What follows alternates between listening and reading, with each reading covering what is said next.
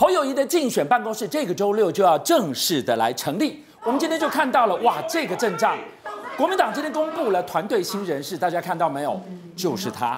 金普聪出手就选情，金小刀出鞘了。小刀祭出，谁与争锋啊？是金普聪一出来以后，哎，我这个年代跑马英九，从以前国民党的党主席、台北市长到这个选总统的这个这一群，跟我同世代的记者讲说，哦，这家厉害哦。是。那我先跟大家讲哈，金普聪，你认识他不认识他没关系。那我先告诉你一件基础的科普，嗯、金普聪这辈子浮选未尝一败，哇，他浮选没有输过，好不好？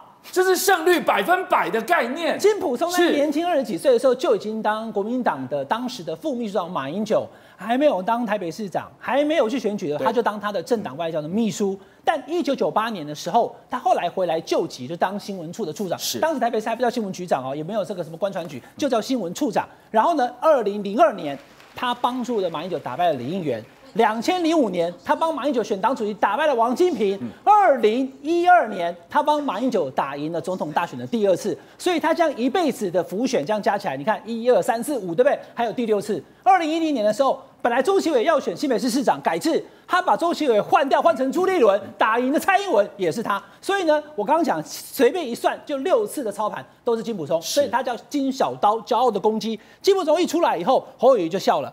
侯友宜他能够把金溥聪找出来，哎妈，对不对？其他对不对？是熟悉嘛？好，那 对不对？很多支持者心都安了很多。给思刚这一画面，因为思刚也笑了。思刚看完以后就，因为思刚选立委了，心安了。国民党国民党的立委的参选人现在开始都开心了哈。好，那很简单了，我现在跟大家讲，第一个，他的成绩选举的浮选都是赢的；第二个，他手起刀落，得啊嘛，所以来就是被台湾熊厉害啊。他对于很多的议题。他不会跟你妥协，他认为地方派系该怎么样共处，他认为这议题到底要回应不回应，他认为民进党这刀要不要捅下去，他会做决定。文宣有经验，组织他当国民党秘书长，他对于全台的各地的选情跟布局，他非常清楚。所以又是空军又是陆军呢、欸？对啊，那你说是还有中配军呢？空军、陆军加中配军，这些都是他的子弟兵。徐巧芯、罗志强、苏苏俊斌都是他的子弟兵。好，OK，那我现在不是要神话金普聪没有？其实我告诉你，金溥松跟马英九，我们今天我们报新闻讲大白话好不好？马英九跟金溥松过去对侯友谊没有那么肯定的啦，嗯、但是现在为了国民党，为了中华民国，他跟马英九两个出来支持侯友谊的时候，嗯、我就讲结论：七二三换口已经打个叉，不可能。嗯、国民党没有再换口的可能，大家在诉说，哎，郭台铭又出来。第二个，金溥松这一刀插在桌上，我起码金都来，插来都电的时候郭台铭要参选总统的几率大幅下降。因为当马英九跟金溥聪已经帮上侯友谊的时候，郭台铭再出来，他想要弃侯保郭的可能性就下降了。第二个，现在柯文哲那边也讲说，我民调已经第二名了，我不要当你的副手，所以他左边右边两边都走不通的时候，或许郭台铭原本我说他看起来想选，他就会停下来了。那你要知道，他当执行长什么意思？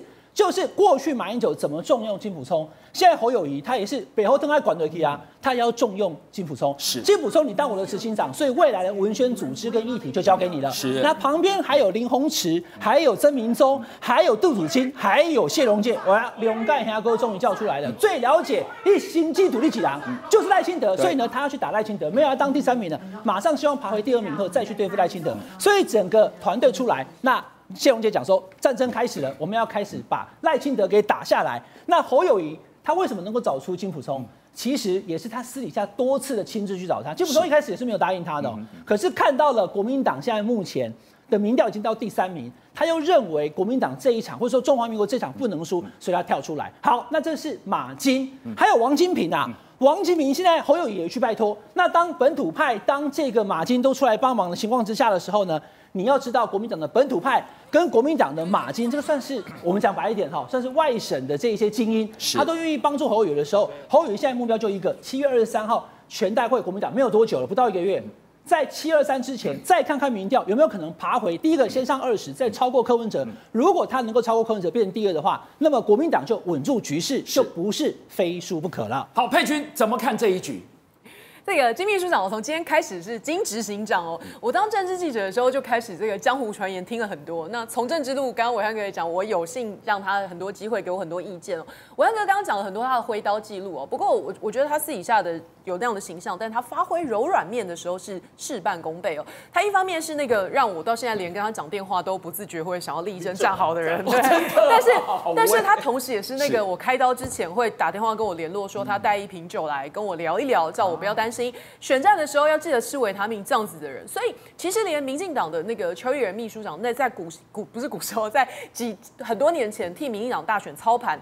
民进党输掉之后，他那时候也直接讲，他觉得这个民进党会输掉的主因，就是他没有想到金溥聪秘书长是能够跟派系地方人士互动的很好的人，他认为那是那时候民进党输掉的原因。所以很多人对他说对陆战的一些这种猜测或顾虑，我觉得基本上是不存在的。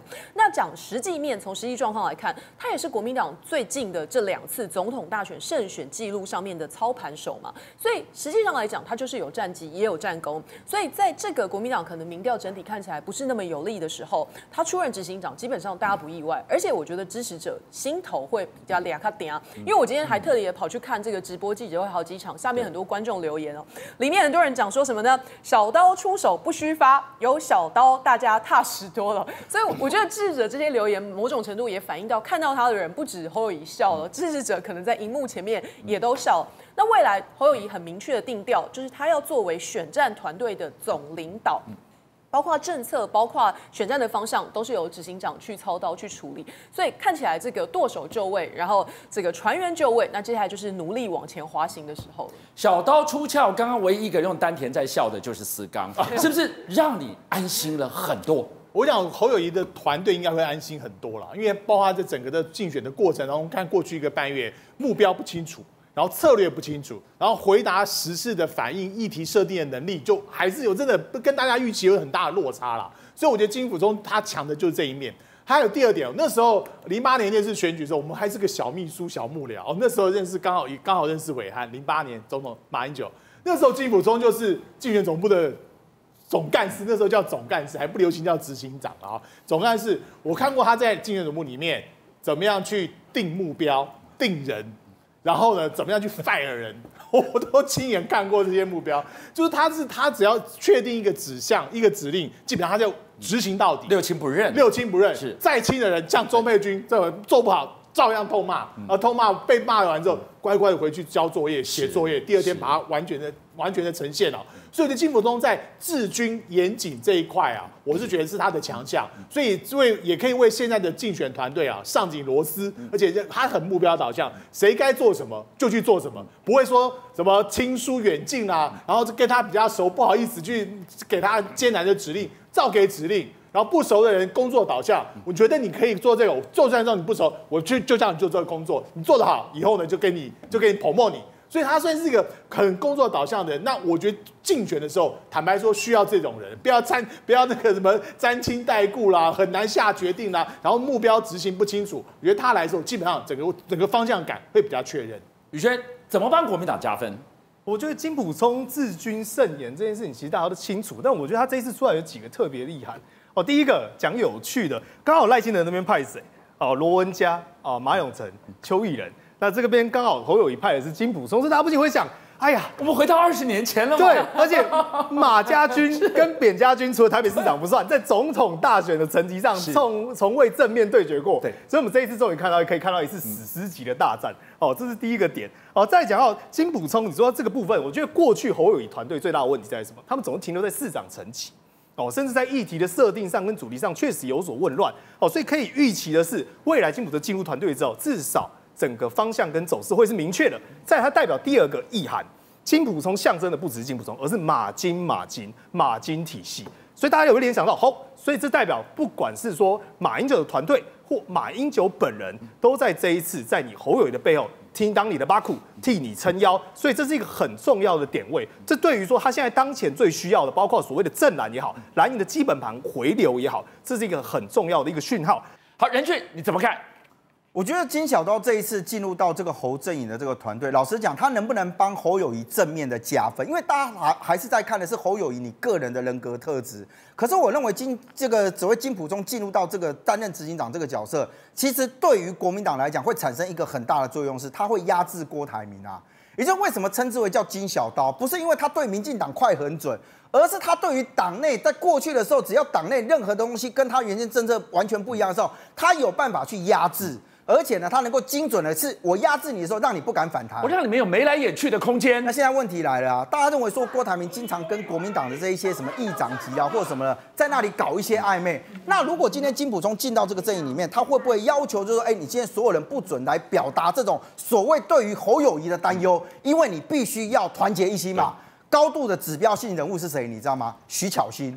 因为徐巧芯过去也是马办的人啊，他一定很清楚的知道金普聪的风格嘛。可是徐巧芯之前不是讲说，谁要跟这个没有一面的人在一起或什么的？那现在问题来了，当时这一些被认为说在唱衰侯友宜，甚至没有跟和侯友宜保持亲密关系的国民党这些参选人，那你今天要不要调整你的步调？要不要呢改去支持这个所谓的侯友宜？